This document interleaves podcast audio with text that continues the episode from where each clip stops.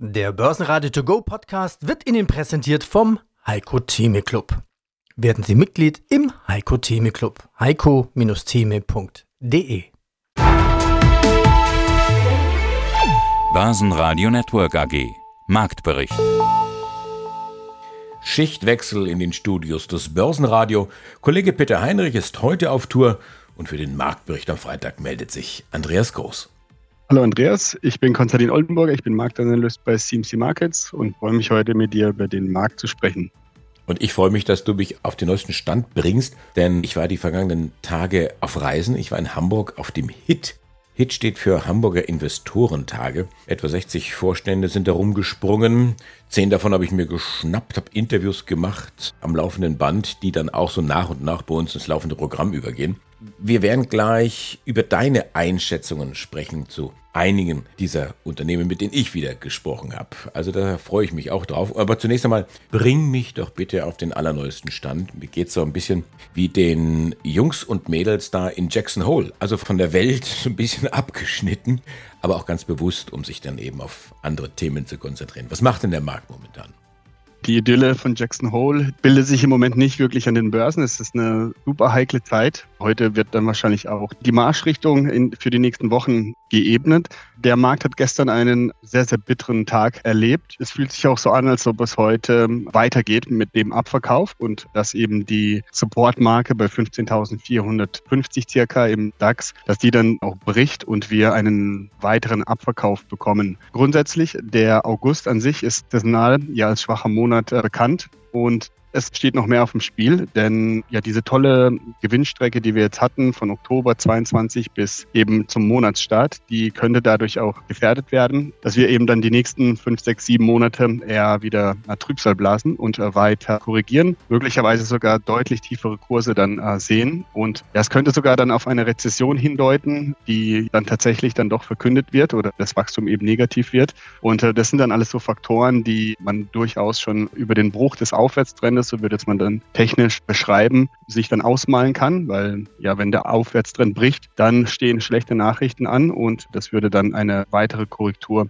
mit sich bringen. Noch ist aber der Monat nicht vorbei und wir wissen jetzt auch nicht genau, was heute Abend gesagt wird, welche Ideen der Fed-Chef dann äußern wird, wie, wie es weitergehen soll, ob sie jetzt vielleicht doch schon fertig sind und die Inflation im Zaum ist oder ob doch noch sehr viele weitere Zinserhöhungen noch folgen, damit eben das Ding komplett ausgerottet wird sozusagen, bevor ja vielleicht wieder eine, eine gemäßigtere Geldpolitik hier vorgeschlagen wird. Mhm. Und äh, ja, deswegen, äh, der DAX an sich erhält sich noch gut. Er hat die Chancen, diesen Tiefpunkt bei 450 äh, zu verteidigen. Dafür genau brauchen wir jetzt eben gute Nachrichten. Wenn das gelingt, würde ein Anstieg über die 15.900 das bestätigen und dann können wir in den September hinein tatsächlich wieder steigende Kurse sehen. Aber ähm, ja, vieles hängt eben von der heutigen Jackson Hole Rede ab. Und heute, das ist eben Freitag. Um 16 Uhr begann Paul mit seiner Rede und der DAX gab daraufhin seine Tagesgewinne wieder ab. Um 17 Uhr stand der DAX mit 15.620 Punkten exakt auf Donnerstag Schlusskurs, Tendenz allerdings fallend. Also doch lieber abwarten, was Christine Lagarde sagt. Das wird dann auch wieder interessant werden für Euro-US-Dollar. Und so bleibt uns nur exakt das zu tun, was der Markt macht, nämlich abwarten. Und zwar das komplette Wochenende. Wir verkürzen Ihnen aber die Wartezeit mit einem wahren Potpourri an Interviews und Analysen. Auf den Hamburger Investorentagen HIT hatte ich zahlreiche CEOs und CFOs am Börsenradio-Mikrofon zum Interview. Diese Interviews hören Sie auf börsenradio.de in Langform. Und hier im Marktbericht die Kernaussagen und, das ist der Clou, jeweils dazu die Chartanalyse von Konstantin Oldenburger. Freuen Sie sich auf Joachim Theis, noch CEO von SMT Scharf, Heiko Geiger von von Tobel, Bernhard Frohwitter, CEO des Entwicklers von Quantencomputern Partec, Sohail Dastiari ist CEO von Bastei Lübbe, Peter Pottesser ist der Pionier in Sachen Brennstoffzellen, Edgar Puls, Vorstand der Talangs, Thomas Triska, Finanzvorstand von Foslo, Klaus Kiener von Mobotix und Tobias Hofmann, er ist CEO von Bluecap. Jetzt viel Spaß beim Durchhören. Vielleicht geben Sie uns ja Ihr Feedback dazu. Ich bin Andreas Groß, die Stimme des Börsenradio, und ich wünsche Ihnen jetzt nicht nur einen schönen Abend, sondern ein besonders schönes Wochenende. Hallo, guten Tag. Mein Name ist Hans-Joachim Theis. Ich bin Vorstandsvorsitzender der SMT Scharf AG in Hamm und freue mich auf das Interview. SMT Scharf ist einer der weltweit führenden Anbieter von schienengebundenen Transportlösungen in schwierigen geologischen Anforderungen. Also es geht um Kohlebergbau, Hardrock, Salzbergbau, Tunnelbau. Das heißt, der offizielle Gruß in Ihrer Branche ist dann Glück auf, oder? Glück auf, genau richtig. Äh, sagt man dann den, den Vornamen? Also sage ich jetzt Glück auf Hans äh, Joachim oder sage ich Glück auf Herr Theis? Wie ist man da unter Tage? Einfach Glück auf. Nur Glück auf, ohne Namensnennung. Was ist die Botschaft, die Sie heute mitgebracht haben? Ja, SMT Scharf, zurzeit in einem etwas schwierigeren Fahrwasser, aber mit tollen Potenzialen ausgestattet, als Technologieführer in vielen Märkten führend und auf dem Weg, auch durch diese schwierige Zeit mit gestärkter Kraft herauszukommen. Mein Name ist Heiko Geiger von Fontobel und ich leite dort den Vertrieb für Zertifikate im Bereich der Privatanleger. Du hast ja gesagt, ja, in der zweiten Börsenreihe, da sind die Wachstumschancen größer. Aber auf der anderen Seite hatten wir beide festgestellt, es ist schwierig, an die Informationen ranzukommen und diese Perlen dann zu finden. Ja, wie kann ich jetzt äh, das, das Beste aus beiden Welten irgendwo zusammenführen? Also, ich habe die Rendite und du hast die Arbeit? So können wir es eigentlich machen. Allerdings, ich habe die Arbeit schon gemacht und wir haben einen ganz interessanten Index gebaut, der eigentlich genau das verbriefen soll. Die Auswahl von klein- und mittelkapitalisierten Unternehmen aus dem deutschen Marktsegment mit einem Qualitätsfilter, der im Prinzip genau diese Vorselektion, diese Analyseaufgaben dem Anleger abnimmt. Wie sieht er jetzt genau aus? Wer hat sich die Arbeit gemacht? Du wirst ja deine Experten dann da haben. Aber wie sind die vorgegangen?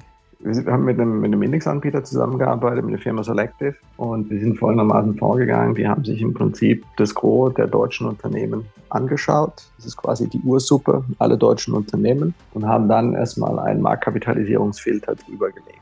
Wenn man sich beispielsweise die Marktkapitalisierung anschaut der deutschen Unternehmen, dann findet man eine ganz interessante Verteilung. Also so im Bereich größer 50 Milliarden, da bewegen wir uns im DAX. Ne? Da haben wir so 50 Unternehmen circa, die größer 50 Milliarden schwer sind. Wenn man aber mal ein bisschen runtergeht und sagt, wir schauen uns mal die an, die größer 750 Millionen Marktkapitalisierung haben, aber kleiner 50 Milliarden, dann haben wir 1200 Unternehmen circa. Also haben wir schon ein relativ großes Universum, ja, in dem wir uns bewegen, wenn wir mal aus der ersten Börsenreihe in die zweite und dritte hinein bewegen. Das Ganze muss ja dann auch entsprechend handelbar sein. Das heißt, wir brauchen eine gewisse Liquidität natürlich, weil der Anleger ja zu jeder Zeit kaufen und verkaufen möchte. Und deswegen hat man eben diese Liquiditätsgrenze bei 750 Millionen gezogen. Das heißt, aus dieser Ursuppe aller deutschen Unternehmen hat man dann gesagt, all diejenigen größer 57 Millionen Marktkapitalisierung schauen wir uns an und dann legen wir einen Qualitätsfilter drüber. So.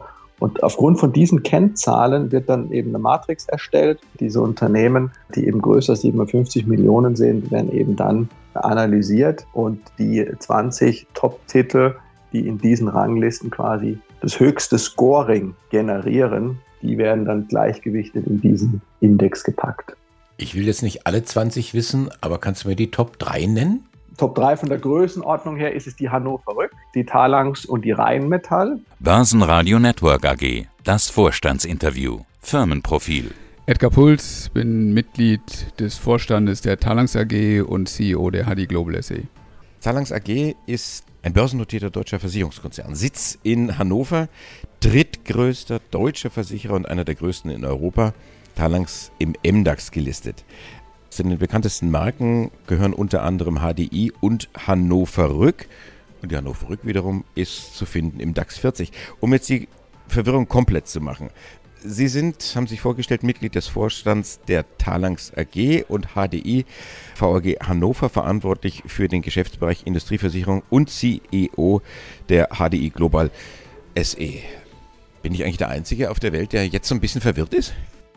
Also das, das Konstrukt kann verwirrend wirken, aber vom Prinzip, wenn man es sich mal aufmalt, ist es ganz einfach. Die Talangs hat vier ähm, Segmente in der Versicherung. Das ist, wie Sie gerade schon sagten, die Hannover Rück als Rückversicherer und vier Erstversicherungssegmente. Das ist die HDI Deutschland, HDI Versicherung AG. Dann haben wir die HDI International, die für das internationale Privatkundengeschäft verantwortlich zeichnet und die HDI Global SE, das Segment Industrieversicherung. Wir machen weltweit Industrieversicherung.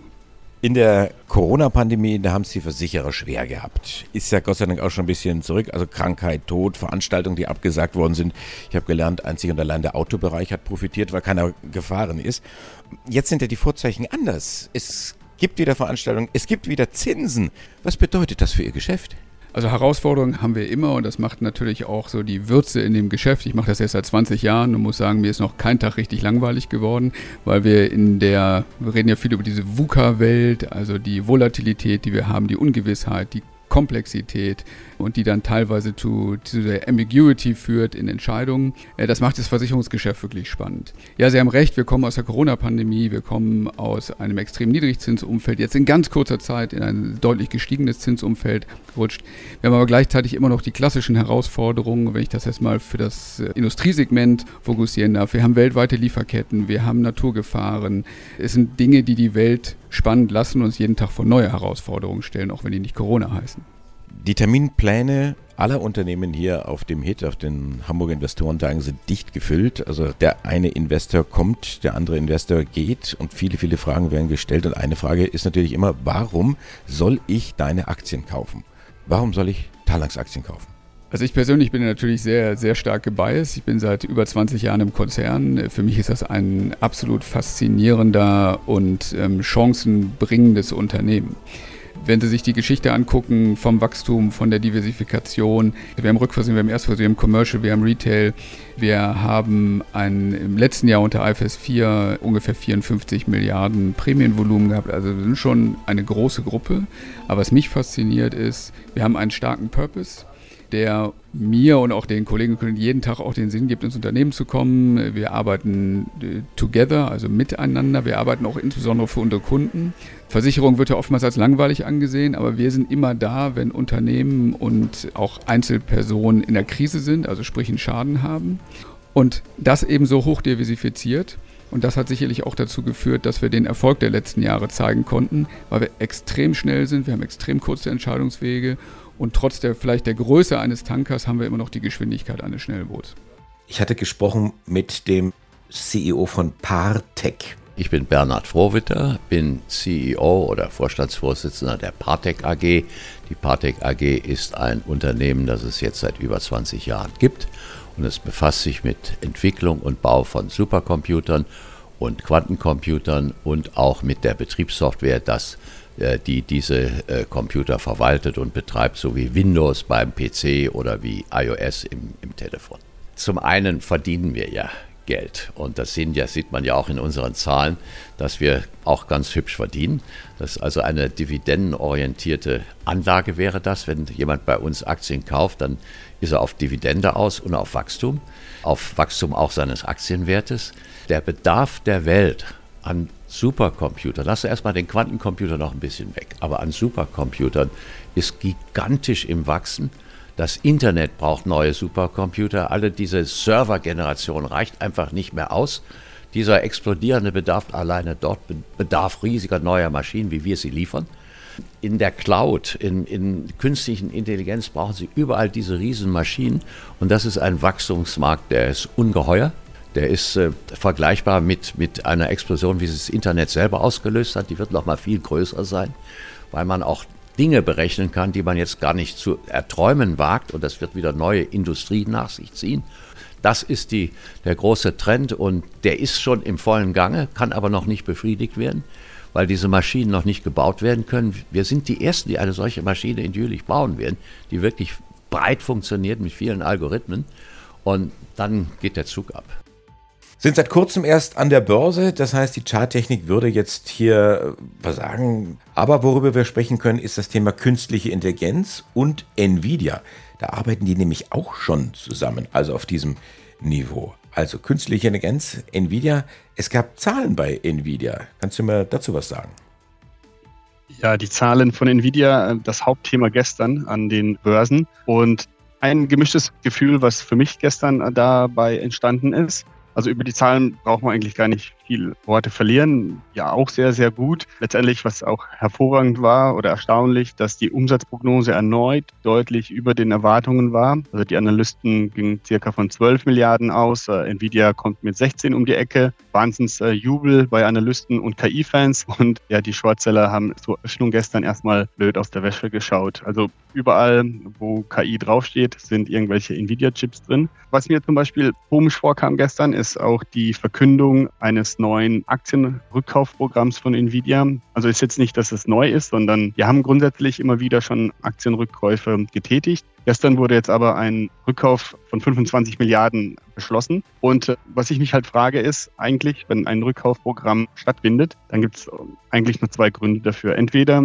ist das Unternehmen eben der Meinung, dass die Aktien zu günstig sind oder aber unterbewertet. Das kann man jetzt bei Nvidia äh, nicht behaupten, weil der Anstieg des Aktienkurses in diesem Jahr, der ist jetzt äh, knapp 250 Prozent gestern im Hoch gewesen, das zeigt ja, dass eben fundamentale gute Geschäfte belohnt werden und äh, das Unternehmen hat ja deutlich auch im Kurs zugelegt. Ich will nicht sagen, dass die Aktien teuer sind, aber ich denke, wir sind uns einig, hier ist sehr viel Fantasie bereits drin und auch viele ähm, künftige Geschäfte eingepreist. Dann ist jetzt eben so, die KI ist am Anfang und Nvidia wird noch weiter viel Geld eben investieren müssen, um eben erstens mit der Technik mithalten zu können und zweitens andere Konkurrenten eben davon abzuhalten, besser zu werden. Und da ist es halt komisch, warum praktisch so viel Geld auf einmal an Aktionäre zurückgezahlt werden, obwohl hier ein neuer Produktzyklus und ein neues Geschäftsfeld entsteht. Und für mich zeigt das einfach nur, dass Nvidia im Prinzip jetzt kurzfristig nicht sieht, womit sie mehr Geld oder mehr Rendite erzielen kann als bisher. Und das ist eben schwierig oder das war für mich gestern ein wenig seltsam, dass eben ja so eine Meldung dann tatsächlich kommt. Sohel Dastiari, Vorstandsvorsitzender der Basta Lübbe AG. Naja, also et etwas plakativ würden wir sagen, wir sind so ein bisschen der Buchverlag der Zukunft, weil wir zwar Bücher verlegen, aber eben auch in digitaler Form und vor allem, glaube ich, als Unternehmen sehr wohl die Klaviatur von digitalen Maßnahmen spielen, die man heutzutage unabhängig vom Produkt braucht, um erfolgreich zu sein. Das bedeutet, wir haben sehr viele sozusagen Fähigkeiten entwickelt, digitales Marketing zu betreiben, Zielgruppen als Communities zu entwickeln und vor allem unser Portfolio zu transformieren ins digitale Zeitalter, wo wir sozusagen besser dastehen dastehen als eigentlich fast alle unsere Konkurrenten. Und das macht uns zuversichtlich, das Thema Buch in die Zukunft begleiten zu können und darüber eben auch unseren Wert zu steigern. Mein Name ist Alan Galecki. Ich bin Gründer und Betreiber des Aktienblogs financial-engineering.net. Gehen wir auf das Thema Dividenden ein. Auf 3M. Mhm. Du hast einen spannenden Satz geschrieben. Den fand ich nachdenklich. Warum der Titel Dividendenkönig keine Sicherheit für Dividenden darstellt und das Ganze noch am Beispiel 3M? Also die Aussage ist natürlich ein bisschen provokant formuliert, aber äh, natürlich ist sie nicht ohne haltbaren Kern. Also man muss halt sich definitiv aus meiner Sicht vergegenwärtigen und äh, verinnerlichen, dass wir jetzt eine völlig andere Situation haben im Hinblick, was die Zinsen betrifft. Von 1980 bis 2021, also Ende 2021, hatten wir fallende bis ja nicht existente Zinsen quasi, je nachdem in welchem welcher Region man schaut. Ähm, aber jedenfalls historisch gab es so, so, so eine Situation nicht. Und was ich besonders interessant fand in diesem Zusammenhang war, dass viele sowohl Fondsmanager als auch Unternehmenslenker eben davon ausgegangen sind, dass die Zinsen für zumindest absehbare Zeit auch auf Null oder nahe Null bleiben werden, weil also die Hauptbegründung war, die Staaten können sich höhere Zinsen nicht leisten. Da wird es dann ja, Probleme geben. Die Zinskosten werden die Steuereinnahmen übersteigen. Da wird ja gerne das Beispiel Italien genannt. Und deswegen bleiben die Zinsen auf Null. So. Und deswegen haben viele Unternehmen sich Geld geborgt, ganz günstig, haben Aktien zurückgekauft, haben mal mehr, mal weniger glückliche Übernahmen getätigt, haben die Dividenden rasant gesteigert, wie es auch in den Jahren davor eigentlich eher selten der Fall war. Und im Falle von 3M ist es jetzt so, dass ich eben ausgemacht habe, dass da bald die Party vorbei sein könnte. Ja, die Meldung geistert ja rum. Also, dass ein Dividendenknick kommt. Was wird denn momentan bezahlt und wie hoch sind die Schulden? Also, wo liegt das Problem bei 3M? Also, erstmal so ein kleiner Einblick. 3M hat operativ über die letzten zehn Jahre eigentlich gar nichts erreicht. Man hat, ich glaube, 13 Milliarden waren es, Übernahmen ausgegeben Äh, das hat zu einer Umsatzsteigerung von sagenhaften 3 Milliarden über 10 Jahre geführt. Der Cashflow ist sogar noch auf der gleichen Ebene, wo er vor 10 Jahren war. Und ich denke, es ist dann keine große Überraschung zu sagen, dass auch der Aktienkurs da ist, wo er 10 Jahre vorher war. Etwas überraschender finde ich dann schon eher, dass er auch da ist, wo er im Top 2007 äh, gewesen ist. Also im Endeffekt eine sehr zähe Seitwärtsbewegung mit einem ja, Dip nach unten, einem Ausreißer nach oben, aber die Aktionäre langfristig haben da, denke ich, nicht so die große Freude dran gehabt. Peter Podesser, CEO SFC Energy AG. Die Botschaft ist, denke ich, konsistent zu dem, wie wir als Unternehmen uns in den letzten Jahren auch weiterentwickelt haben. Wir sind einer der führenden Vertreter hier im Bereich Wasserstoff- und Brennstoffzellen, das führende Unternehmen für, für stationäre Energieversorgung, sauber und effizient. Aber wir zeigen, dass wir nicht nur wachsen, sondern gleichzeitig auch unsere Profitabilität ausbauen. Eine Kombination, die es in dieser Form in der Industrie noch selten gibt. Wir behalten die aber bei, um auch nachhaltig unsere Unabhängigkeit hier hinzubringen.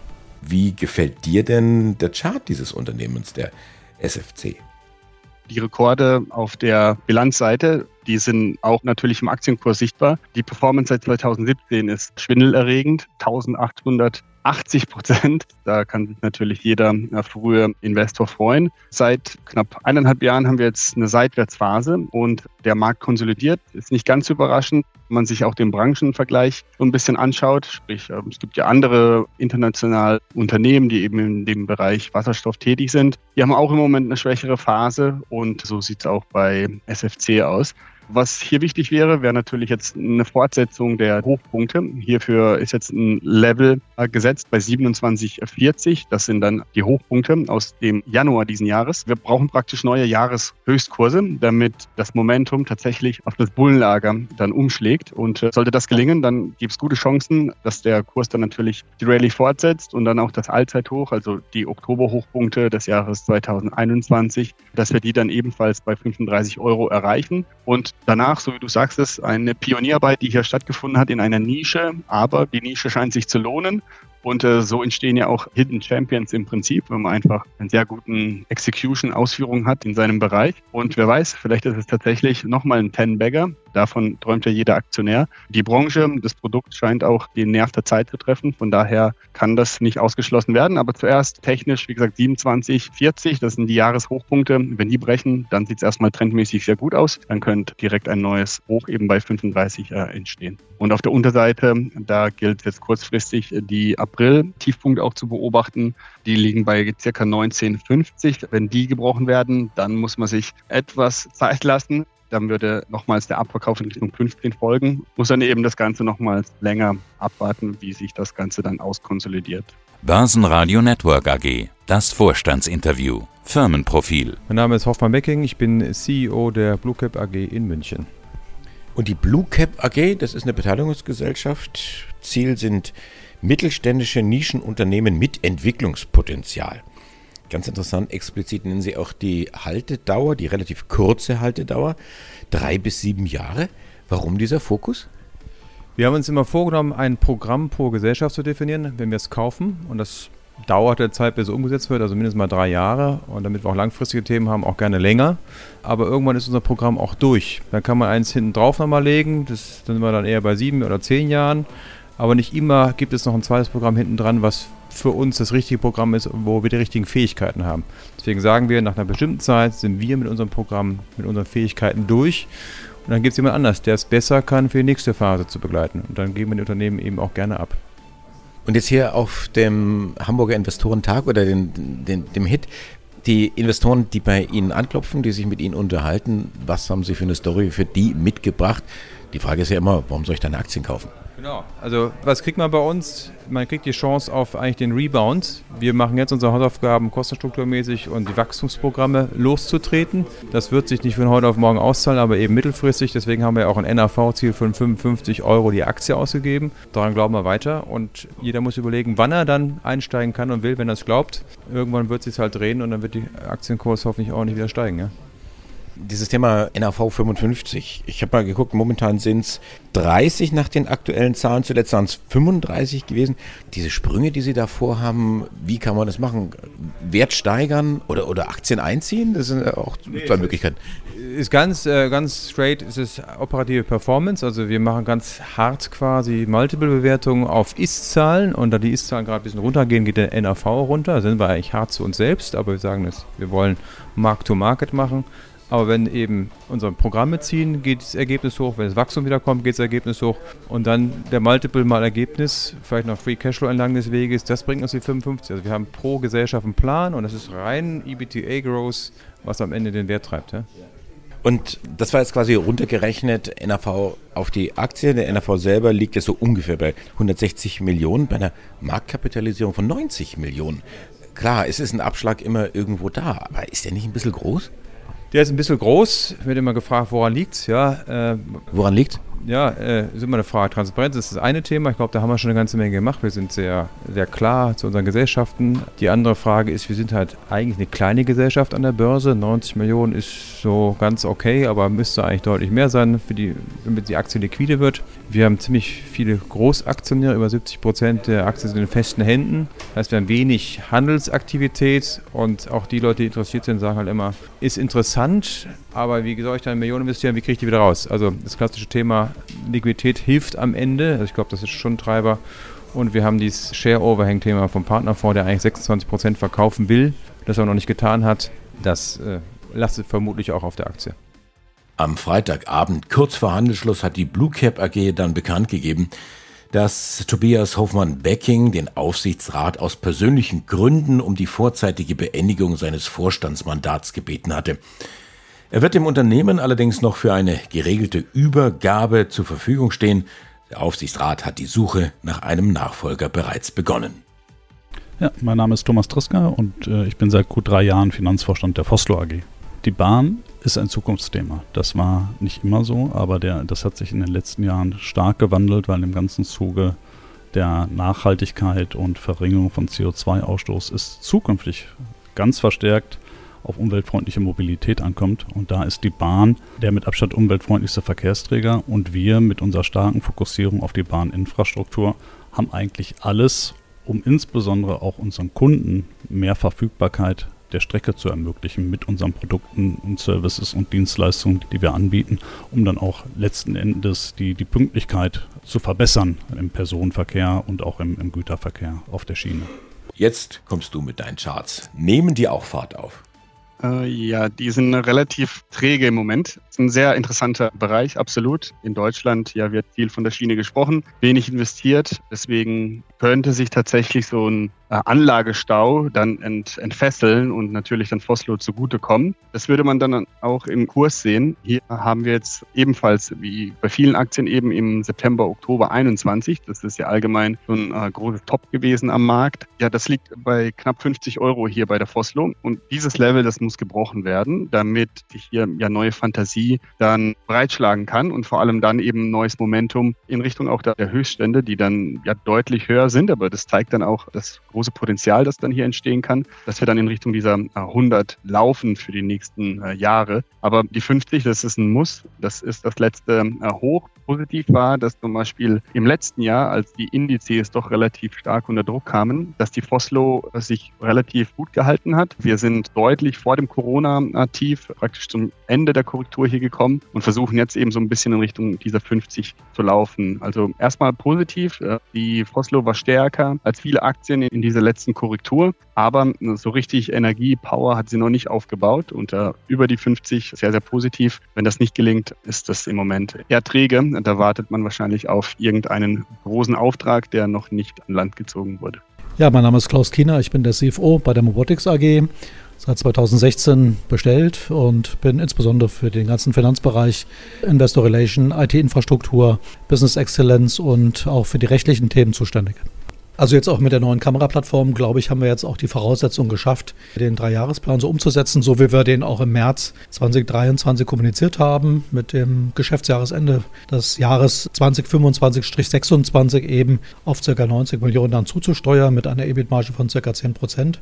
Wir müssen das natürlich jetzt konsequent umsetzen. Ich glaube, die Voraussetzungen, die schaffen wir jetzt auch mit der Entwicklung der neuen Kameraplattform und äh, auch die Zusammenarbeit eben mit dem wichtigen strategischen Investor Kodak Abnolta ist eben auch wichtig als Entwicklungspartner, als Vertriebspartner, aber um eben auch die ganzen Investitionen finanzieren zu können, die wir eben auch brauchen, um dann diese Ziele zu erreichen. Und ich glaube, das Ganze noch kombiniert mit Made in Germany, mit dem Thema, dass wir eben unsere Lösungen sehr datenschutzkonform anbieten und auch Cybersecurity-Anforderungen sehr gut erfüllen, sind damit, glaube ich, die Voraussetzungen auch für ein gutes Investment für potenzielle Investoren gegeben. Basen Network AG Marktbericht.